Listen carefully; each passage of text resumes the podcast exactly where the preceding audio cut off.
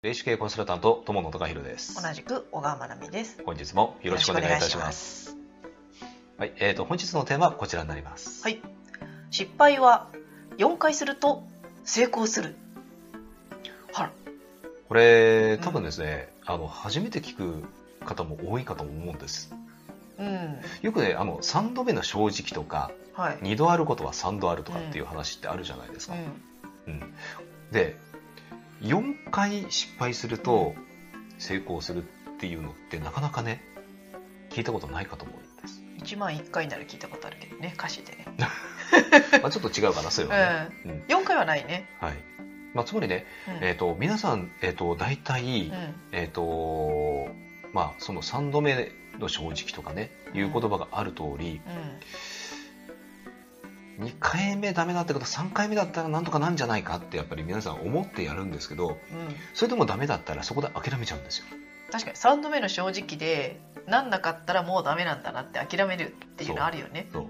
でも実際のところね、えっ、と、じゃあどうかって言ったら、4回目もやってみてダメで、うん。でも次やったら成功するとかってよくあるパターンなんです。うん。うん。だから結構ね、その、えっ、と、まあ、2度あることは3度あるとか、うんえーね、あのーまあ、3度目の正直とか、そういう言葉とか、そういうスタンスって結構ね、えっ、と、あのーどうも、えっ、とね、惑わされてしまってるというか、縛られてしまって、うん。それ以上なんかね、チャレンジするっていう気持ちが、なくなってしまってる方が多いんですよね。うんでここはね、非常にもったいないなと。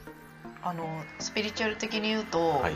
あのタカさんはよくあの1回ダメだった時にあれおかしいなって言って似たようなシチュエーションでとりあえずやまたやってみて日,、はい日にちを変えたりとかそれでもダメだったらもうあの手この手でいい日に選んだりとか、はい。い、い時間を選んだりとかってやってみてもうどうしてもあのそうじゃないこと、うんもうダメなことが起きたりするとあこれは違うんだなって言ってうんやめるよねやっとね。うんですね。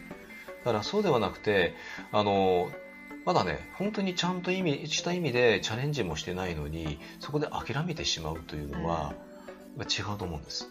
やっぱり見てると、うん絶対できるっていうところに目標を置いてあれこれやってみるよね、うんタカさんはね。ですね。うんそう。だからあのーなんですかね、あの、3回やってダメだったとしても、うんまた違う形で4回目チャレンジして、うんで、まあその上でね、5回目チャレンジするとね、うん。まあそこまでやっぱりチャレンジしてるんで、うん。成功する確率が高まってるはずなんですよ。うん。うんなので、あのー諦めずにうん。やっぱりやり続けること、うん。まあ、もちろんね全く違うものもあるから一概には言えないんですけども、でも大体が、うん。えー、と自分がねいけると思ったものっていうのはやっぱりいけるはずなんですよ、うん。うんだからね諦めずにやり続けること。うんこれとても大事なことでだからね失敗は4回すると成功するという、まあ、これもね一つの法則としてね、えーちょっとね覚えておいていただけると良いかと思います、はい。ということで本日は以上です、はい。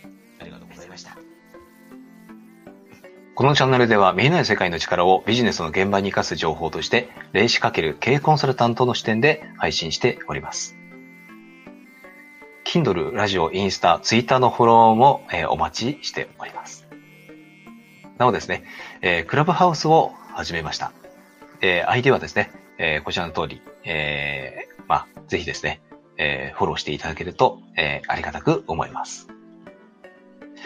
お仕事のご依頼は詳細欄に記載の問い合わせフォームからお願いいたします。高評価、チャンネル登録で応援いただけると励みになります。